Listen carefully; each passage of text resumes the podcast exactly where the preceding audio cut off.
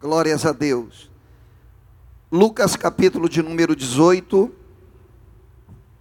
também verso de número 18.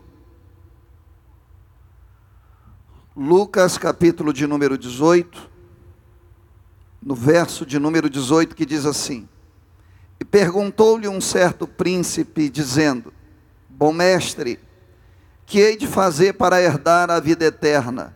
Jesus lhe disse: Por que me chamas bom? Ninguém há bom senão um que é Deus. Sabes os mandamentos: não adulterarás, não matarás, não furtarás, não dirás falsos testemunho, honra teu pai e a tua mãe. E disse ele: Todas essas coisas tenho observado desde a minha mocidade. E quando Jesus ouviu isso, disse-lhe: Ainda te falta uma coisa Vende tudo que tens, reparte com os pobres e, e terás um tesouro no céu. Depois vem e segue-me.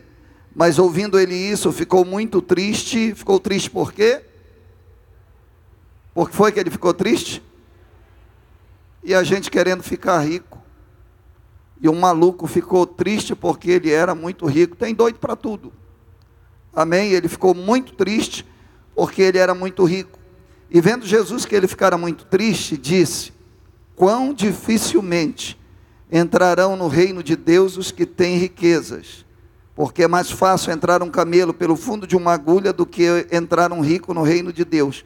E os que ouviam isso, logo disseram: Quem pode salvar-se? E aquela palavra fica no coração dos apóstolos. É tanto que agora Pedro vai dizer: Ei, Senhor, poxa, a gente deixou tudo para te servir. Deixamos tudo para trás e te seguimos. Aí eu quero que você leia o capítulo 19 também, verso de número 1. E tendo Jesus entrado em Jericó, ia passando. E eis que havia ali um homem chamado Zaqueu, e este era um chefe da sinagoga, um chefe dos publicanos, melhor dizendo, e ele era mais o quê? Ele era rico. E procurava ver quem era Jesus. E não podia, por causa da multidão. Pois era de pequena estatura e correndo adiante, subiu a uma figueira braba para o ver, porque havia de passar por ali. E quando Jesus chegou àquele lugar, olhando para cima, viu e disse-lhe: Zaqueu, desce depressa, porque hoje me convém pousar em tua casa. E apressando-se, desceu e recebeu com júbilo. E vendo todos isso, murmuravam, dizendo que entrara para ser hóspede de um homem pecador. E levantando-se Zaqueu, disse ao Senhor: Senhor, eis que dou aos pobres metade dos meus bens, e se alguma coisa tenho defraudado alguém, o restituo quadruplicado. E disse-lhe Jesus: Hoje veio salvação a esta casa, pois também este é filho de Abraão. Capítulo 18, era impossível um rico ser salvo. Capítulo 19, o rico foi salvo porque Deus estava dentro da casa. Quantos levantam a sua mão e glorificam o nome do Senhor? Glórias a Deus. E ele diz: Porque o filho do homem veio buscar e salvar o que se havia perdido. Levante sua mão direita e diga: Deus, fala comigo nessa noite em nome de Jesus. Eu tenho observado cada vez mais a forma que Jesus usa na operação dos acontecimentos que ele faz parte. É tão profundo o que Jesus faz e a forma com que ele faz, que parece que cada passo que ele deu na terra foi extremamente calculado, extremamente articulado.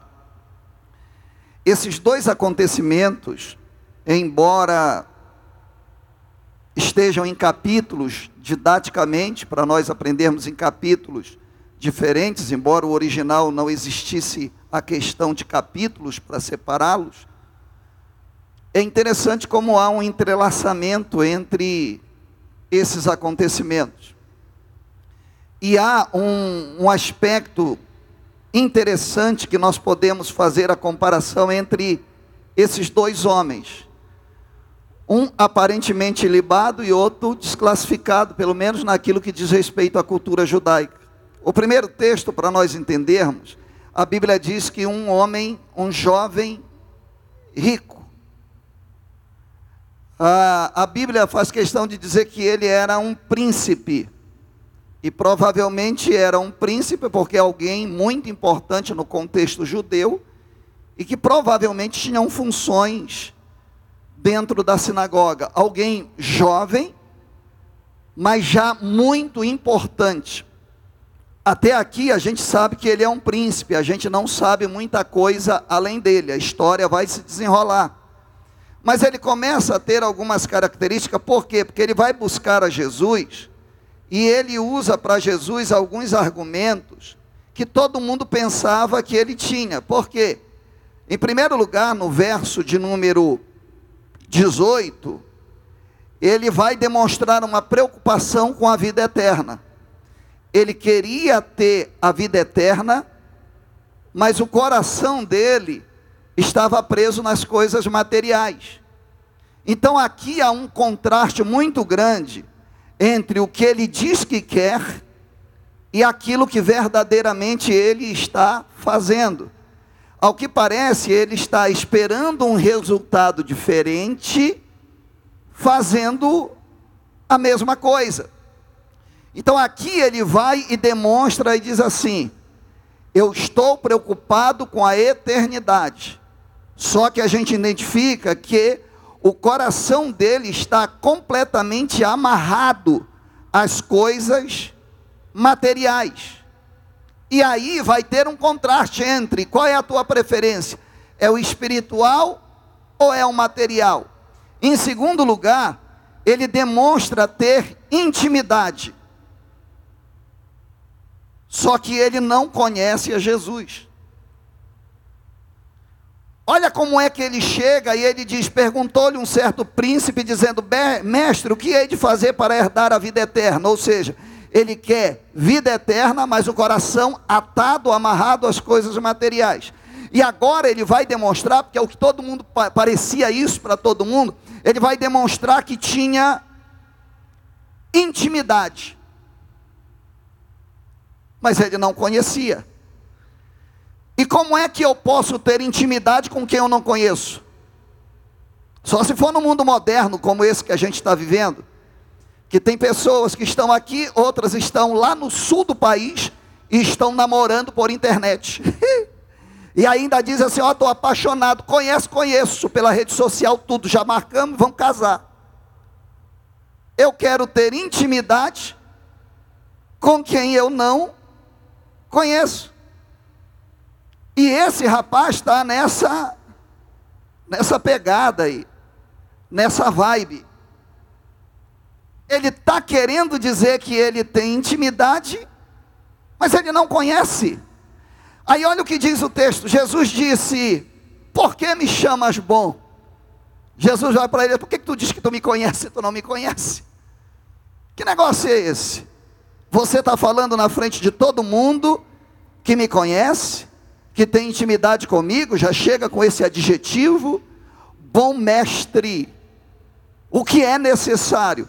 Jesus, quando responde para ele, vai direto, vai dizer assim: epa, intimidade sem conhecimento, sem relacionamento, não existe. E a, a, resposta que Jesus dá, que parece um pouco grossa, que ele vai dizer assim: olha, bom, porque me chamas bom, que só é o meu pai que é bom, só há um que é o meu pai. É que Jesus está dizendo para ele assim: Você não me conhece? E está pensando que vai chegar com palavras lisonjeiras e vai me atrair com o seu modo de falar, com o seu tratamento. Você não me conhece, portanto você não pode me adjetivar de absolutamente nada. É a segunda característica. Ele queria ter intimidade mas ele não conhecia a Jesus. Não dá para ser assim. Em terceiro lugar, diz o verso de número 20 e 21, que ele conhece os mandamentos, mas só pratica os que lhe são convenientes. Está cheio de crente assim. Ele sabe quais são os mandamentos de Deus, mas ele escolhe aqueles que ele vai praticar. Ele acha que pode, e ele diz: Não, esse aí eu já sei, esse outro eu já sei, mas e esse? Não, esse não, esse aqui não tem nada a ver comigo. Aí ele vai e pergunta para Jesus, e ele diz assim: quando ele pergunta o que era necessário para fazer, Jesus vai e diz para eles assim: Sabes os mandamentos, não é uma pergunta. É uma afirmação que Jesus faz. E diz para ele: Tu sabes os mandamentos. E aí Jesus começa a falar dos mandamentos e diz: Não adulterarás. Ou seja, Jesus vai tocar no assunto daquilo que ele está praticando. Jesus já conhece ele. Ele não conhece a Jesus, mas Jesus conhece ele. E Jesus vai dizer: Sabes os mandamentos: Não adulterarás não matarás, não furtarás, não dirás falso testemunho, honra a teu pai e a tua mãe. Aí ele diz: e isso aí eu já faço desde menino. Você sabe, tem uns crentes dentro da igreja hoje, que eles dizem assim: eu sou crente, eu não fumo mais. Eu sou crente, eu não bebo mais. Eu agora sou crente, eu mandava bala, agora eu, eu não mato mais. Eu sou crente, eu falava potoca, agora eu não, eu não falo mais. Então tem gente que pensa, que chega ao cúmulo de pensar, que servir a Deus é deixar de fumar, deixar de beber e deixar de trair. Ser crente na pessoa de Jesus é muito mais do que isso, amém, meus irmãos? Não é só um grupinho de regra de dizer posso fazer e não posso fazer. Só que Jesus, quando diz isso para ele, ele chama a atenção e diz: Ah, isso aí. Isso aí é comigo mesmo. Só que Jesus colocou primeiro aquilo que ele já sabia que ele fazia. Só que Jesus sabia que ele não cumpria o maior e principal de todos os mandamentos. Qual era? Amar a Deus sobre todas as coisas. Ele não adulterava, ele não matava, ele não fazia, ele não dava falso testemunho, ele honrava papai e mamãe, só que Deus não era primeiro lugar na vida dele. E Jesus, sabendo disso, Jesus vai tocar no ponto fraco dele, porque ele queria se aparecer para todo mundo, ele fingia que era. Aí Jesus vai dizer para ele, no versículo de número 22, no versículo de número 20 e 21, Jesus vai dizer para ele assim, ó. Versículo 22. E quando Jesus ouviu isso, disse-lhe: Está cumprindo somente os mandamentos que se adequam a ti. Escolhertes aqueles que tu pode, mas deixou o principal de fora e aí Jesus vai dizer, em outras palavras para ele, Jesus vai dizer: ainda te falta uma coisa. Qual? Vende tudo que tens, reparte-o pelos pobres, e terás um tesouro no céu. Depois disso, pode vir para a intimidade. Vem comigo e me segue porque nós andaremos juntos a partir de agora. Mas a Bíblia diz que ouvindo isso, é o que a Bíblia vai dizer, ouvindo isso, o menino ficou triste. Qual é o terceiro aspecto? É que religiosidade sem intimidade é um alto engano. Vou repetir para você. Religiosidade sem intimidade é um alto engano. Espiritualmente não existe. Vou falar um pouco forte aqui. Você é crente? Sou. Por que, que você é crente? Não é porque eu aceitei a Jesus, eu sou batizado em águas, eu tenho carteirinha de membro e eu vou para o culto. Isso aqui te dá a característica de religiosidade.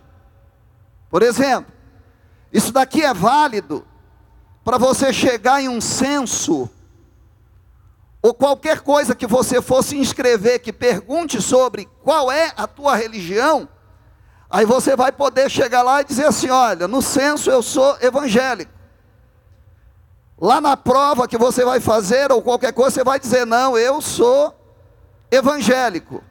Mas para Deus, espiritualmente falando, você pode ter sido batizado, você pode ter carteira de membro, você pode ser pastor no ministério, mas se você não tiver intimidade com Ele, é só religiosidade. E religiosidade sem intimidade é auto-engano. Eu estou me enganando. Eu estou me enganando.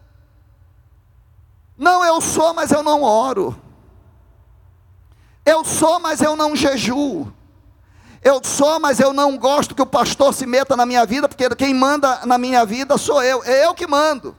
É eu namoro com quem eu quero, eu caso a hora que eu quero, eu descaso a hora que eu quero, eu faço a, a tatuagemzinha que eu quero, eu pinto da cor que eu quero, porque porque eu sou salvo, eu faço o que eu quiser, não é não. Porque religiosidade sem intimidade é apenas um auto-engano. Eu penso que sou como esse jovem pensava que era, mas eu não sou, só quem está entendendo, diga glória a Deus.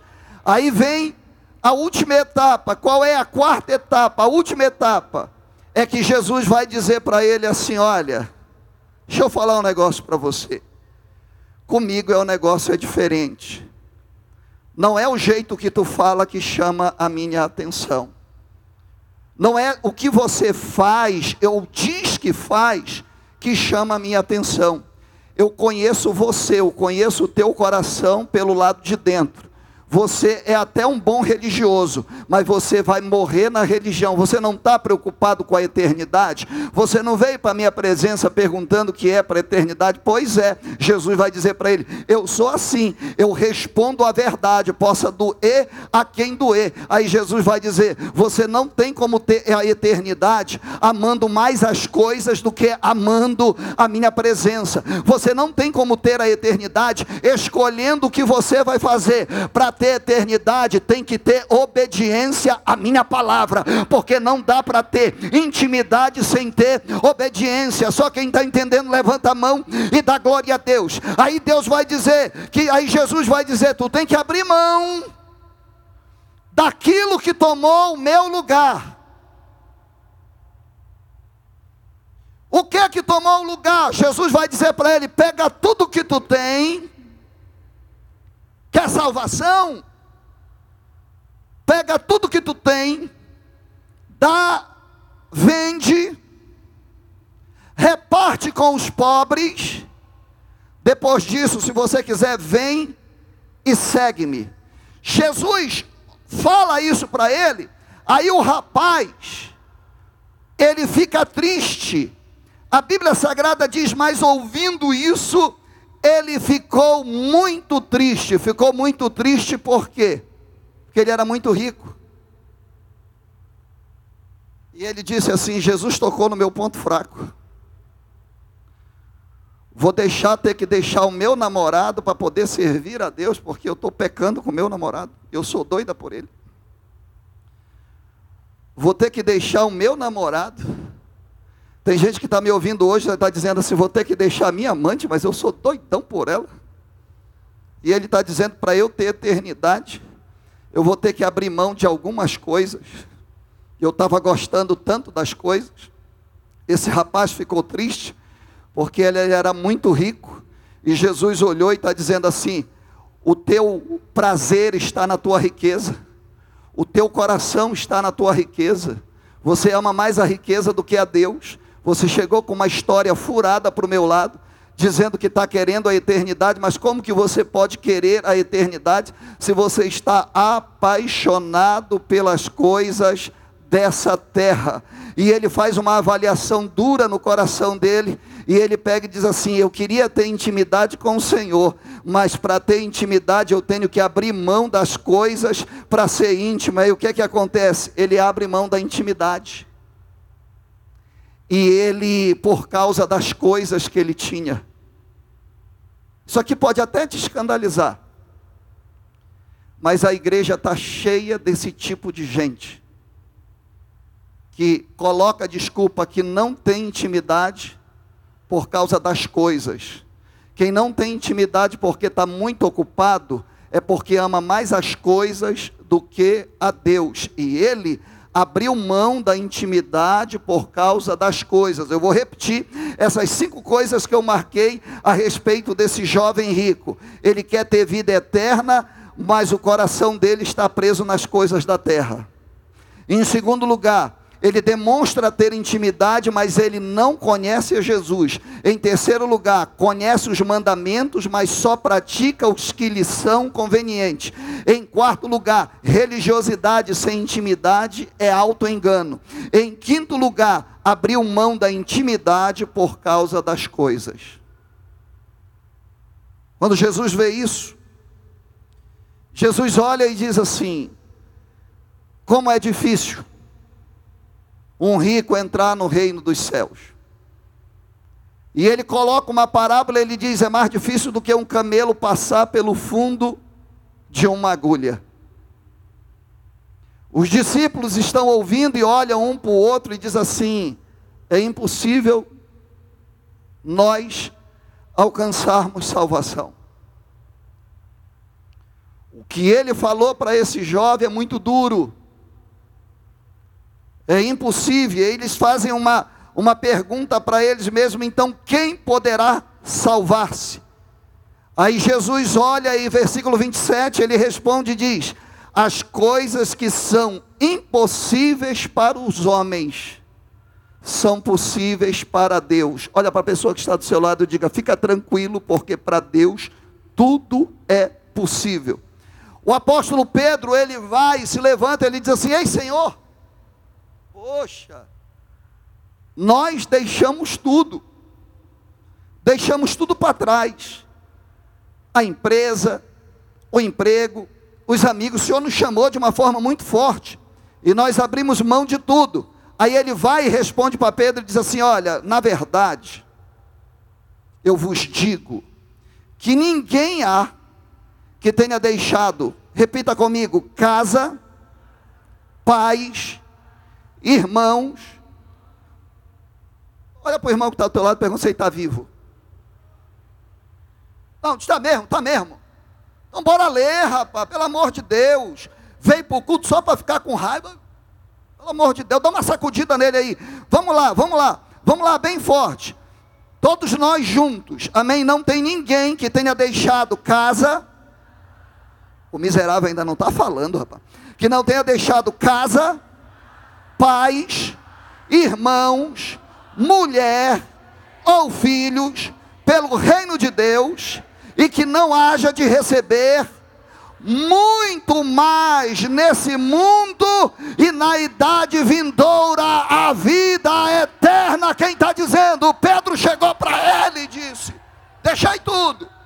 Aí Jesus disse: Deixou tudo que tu deixou por mim, eu vou te devolver de forma multiplicada. E é de forma multiplicada. Eu vou te devolver muitas vezes mais nesse período ainda que você vai viver. Ou seja, Jesus estava dizendo assim: Olha, Pedro, eu falei para esse cara porque ele é um fingido. Eu fui duro porque ele, ele só quer se aparecer. Ele não quer nada comigo, ele é um religioso falso. Ele não é intimidade, ele não quer intimidade, ele é daquele que quando chega no culto ele diz: A paz do Senhor, meus irmãos, estou cheio, ua lá, cheio do Espírito Santo. Mas eu conheço ele, ele é meio safadinho pelo lado de dentro. Aí ele veio para se aparecer para todo mundo e disse: Eu quero oportunidade para dar uma saudação. E ele veio falar sobre a vida eterna, estando em pecado, e eu conheço o coração dele.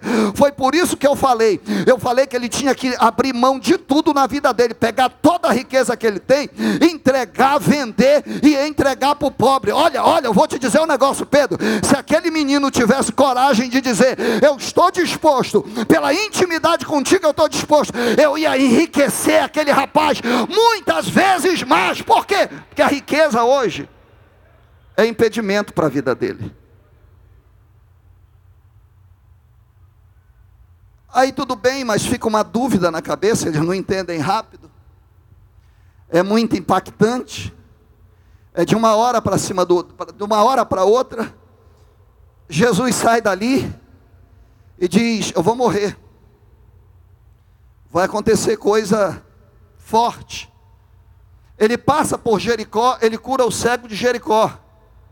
E aí ele olha para o coração dos irmãos, e percebe que o milagre já não mexeu tanto com eles, porque agora eles estão preocupados com a salvação, e eles estão achando que não vão ser salvos. Estão mais ou menos assim como esse irmão que está perto de você. Estou lascado.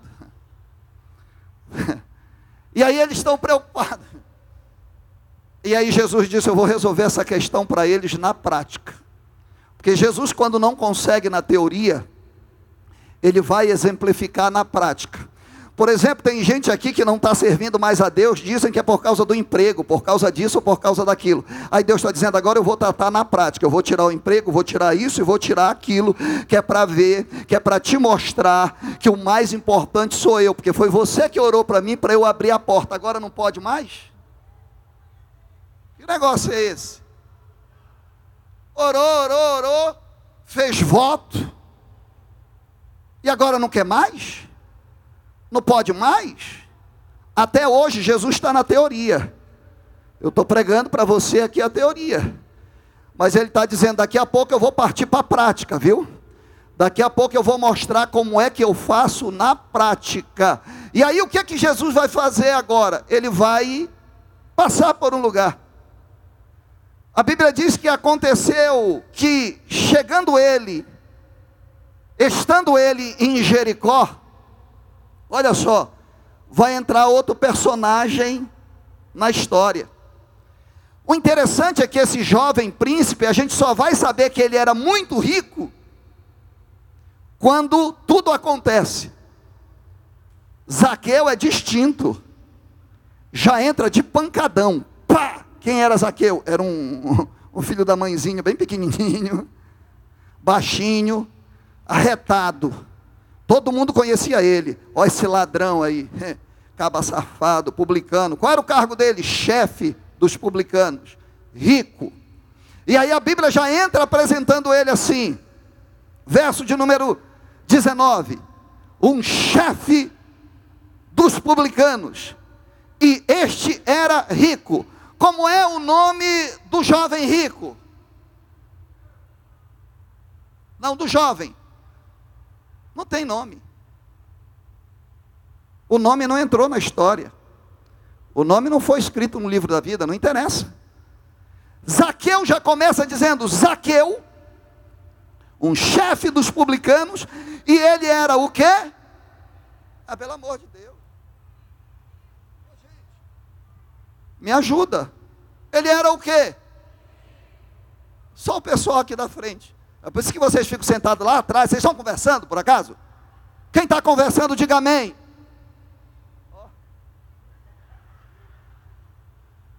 Repita comigo: Saqueu, pequenininho, mas estribado, rico, chefe. Aí agora vai começar a comparação. Por quê? Porque o jovem rico ele queria ter a vida eterna, mas ele estava atado às coisas materiais. Zaqueu, a Bíblia já começa dizendo, ele era rico, mas o coração dele não estava na riqueza. Ele tinha muito, mas ele dizia: Isso não supre a maior necessidade que eu tenho. Ele não falou para ninguém, na verdade, ele tinha até vergonha de ir para o meio da multidão, porque a multidão não aceitava ele. Então, diferente do jovem rico, ele chega meio escondido. demonstrando que ele era muito, que apesar de ser rico, o seu coração não estava preso nas suas riquezas. Leia o verso 1 e verso 2. E este era um chefe dos publicanos rico. A segunda coisa que eu identifico é que, apesar de ter tudo, carrão do ano, empresa bombando, imposto chegando e ele recebendo comissão, cheio do dinheiro, ele percebia que faltava a ele alguma coisa. E a gente percebe que a segunda atitude diferente, qual foi a segunda característica do jovem rico? É que ele demonstra ter intimidade, mas ele não conhecia Jesus. Zaqueu demonstra ter uma necessidade por intimidade. Ele saiu da empresa mais cedo aquele dia. Ele disse: Olha, eu vou encerrar o meu expediente aqui. Saiu da alfândega e disse: Eu vou atrás de um negócio que a minha alma está clamando. Alguém olhou para ele e dizia: Mas meu amigo, tu tem tudo. Tu tem tudo que um homem quer. Tu é rico, tu é famoso. Tu tem bagagem as autoridades. Ele falou: Mas me falta alguma coisa mais importante. Eu tenho um vazio muito grande dentro de mim. Não é que eu não goste da riqueza, eu gosto. Eu aprecio, eu me esforcei para isso. E eu até pensei que isso fosse suprir as minhas necessidades, mas não supre.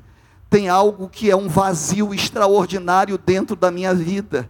E eu ouvi dizer que Jesus está passando por Jericó e já fez um milagre. Eu vou atrás dele para suprir esse vazio, ou seja, ele demonstra a necessidade de intimidade. O verso 3 e 4 diz: E procurava ver quem era Jesus e não podia por causa da multidão, pois era de pequena estatura, e correndo adiante subiu a uma figueira brava, ele está insistindo, subiu a uma figueira brava para o ver, porque havia de passar por ali, ele se colocou, ele vai passar por aqui, eu vou me antecipar e vou me colocar, porque eu quero pelo menos ver ele passar. Porque se o que dizem a respeito dele for verdade, isso é o que eu estou procurando para a minha vida. Se o que dizem a respeito de Jesus for verdade, ele pode suprir a maior necessidade que eu tenho, que é a necessidade de ter intimidade com Deus. Aleluia, louvado para sempre. Seja o nome do Senhor meu Deus.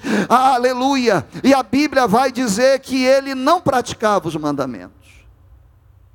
É a terceira grande característica. Ele não praticava os seus mandamentos, os mandamentos, mas a sua iniciativa atrai a presença de Jesus. Olha que diferença. Um faz questão de dizer, eu pratico os mandamentos. Jesus tem que discutir com ele e provar: você não pratica o principal dos mandamentos. Zaqueu, ele não praticava os mandamentos. Olha que interessante a biografia desse homem. Ele não praticava. Ele tinha abandonado tudo por causa de uma vida profissional. E deixa eu dizer para você, ele foi extremamente próspero naquilo que ele escolheu. Conseguiu tudo, conseguiu êxito. Deixou de praticar, mas ele tem uma necessidade. Então Jesus, quando chega a ele, não tem nada que chame a atenção.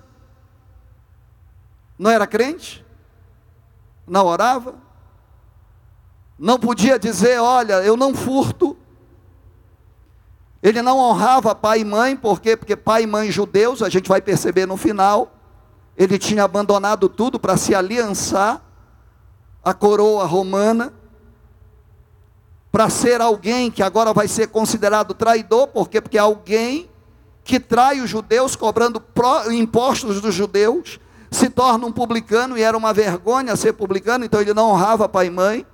Ele não podia dizer que eu não defraudo ninguém, ele não podia. Porque a fama dele era exatamente essa, que a riqueza dele era por causa da iniquidade, embora ninguém possa provar que essa acusação é verdade.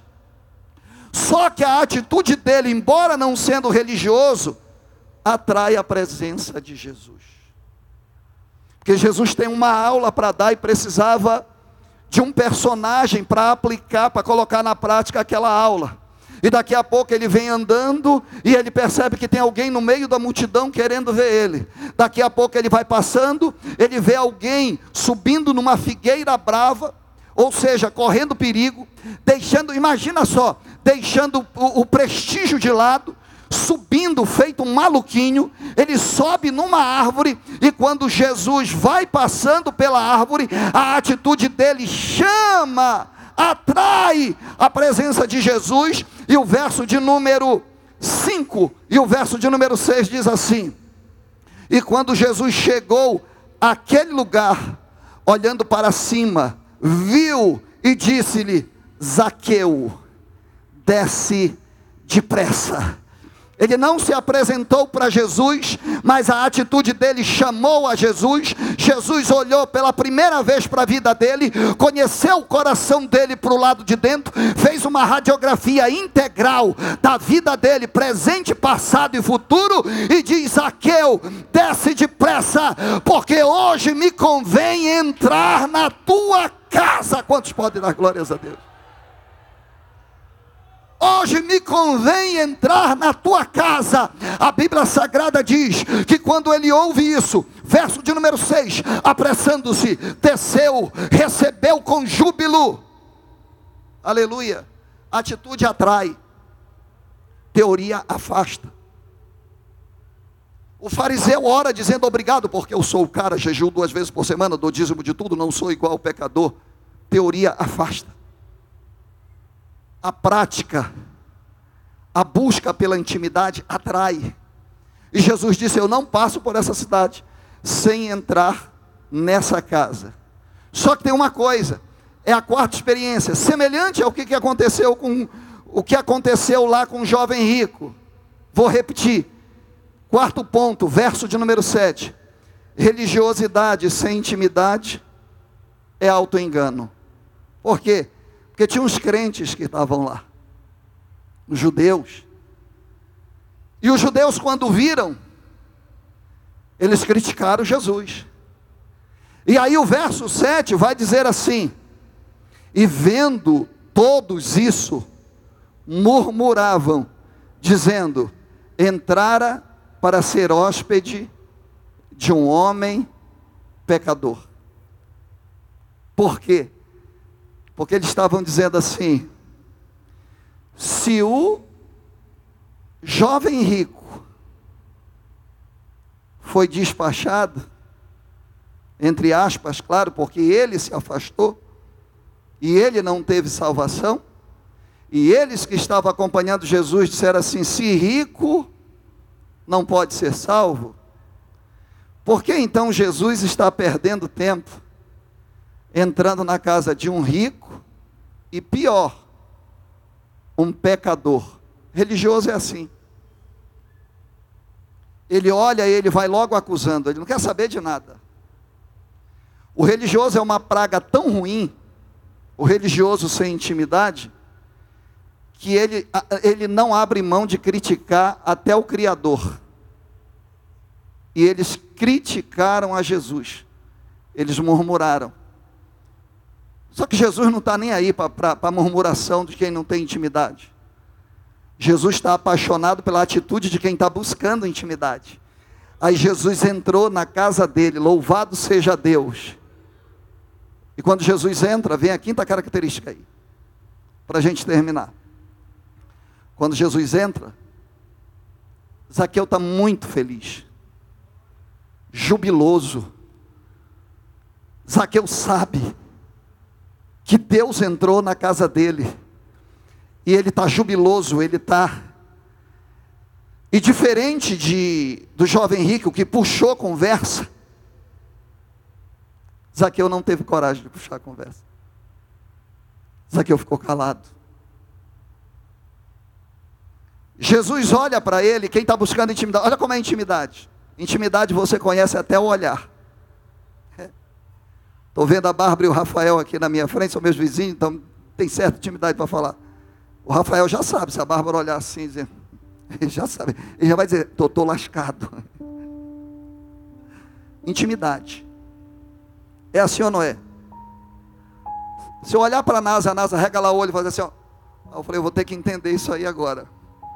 Alguma coisa aconteceu porque eu vi que o olhar é diferente. É ou não é? Olha só, nós somos tão íntimos do Tiaguinho. Quem, quem ama o pastor Tiago, levanta a mão. Tiago não veio hoje. A gente tem tanta intimidade ele com Deus, que a gente diz assim: o Tiago não veio, não foi por preguiça e não foi por malandragem. Ou porque alguma coisa aconteceu para ele não estar. É ou não é? Eu falo porque ele me ligou dizendo: fui chamado para ir na igreja onde o meu irmão foi missionário. E o meu irmão, parece, ele faleceu, morreu em missões, estão chamando-me. Me chamaram em cima da hora para mim ir lá na igreja testemunhar a respeito do meu irmão. Eu falei para ele: pode ir. Por quê? Porque a gente tem time. Então a gente já sabe como é o comportamento. Por exemplo, eu estou olhando para vocês e a gente já tem certa intimidade, você está na expectativa dizendo como é que isso vai terminar. E aí o que, que acontece? Ele senta. Eu acredito assim. E vendo tudo isso, murmuravam dizendo: Quem entrara para ser hóspede de um pecador? A Isaqueu está na mesa. Jesus olhando para ele e ele olhando para Jesus. O olhar de Jesus, ele penetra até o fundo da alma. Quando Jesus olha, a gente se constrange. E aí a Bíblia diz que ele não aguentou ficar sentado. E ele se levanta. E quando ele se levanta, ele já se levanta abrindo o coração dele. Por quê? Porque qual era o problema dele? Qual era a acusação que jogavam contra ele? É que ele era um ladrão, que ele era um defraudador, que ele era alguém que cobrava impostos injustamente. Não dá para saber se ele realmente era isso, mas o versículo de número 8 mostra que Zaqueu estava disposto a abrir mão das coisas por causa da intimidade. Interessante, o jovem rico abriu mão da intimidade por causa das coisas. E Zaqueu está disposto a abrir mão das coisas por causa da intimidade. E diz a palavra de Deus: Zaqueu, se colocando de pé, Zaqueu disse ao Senhor: Eis que eu dou aos pobres metade do dos meus bens, eu dou, eu estou disposto a abrir mão da metade que eu tenho, eu estou disposto, e se alguma coisa eu tenho defraudado alguém, eu restituo de forma quadruplicada.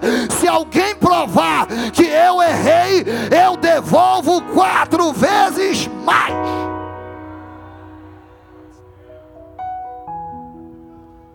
Coração dele estava dizendo assim: Eu não vou perder essa oportunidade por nada.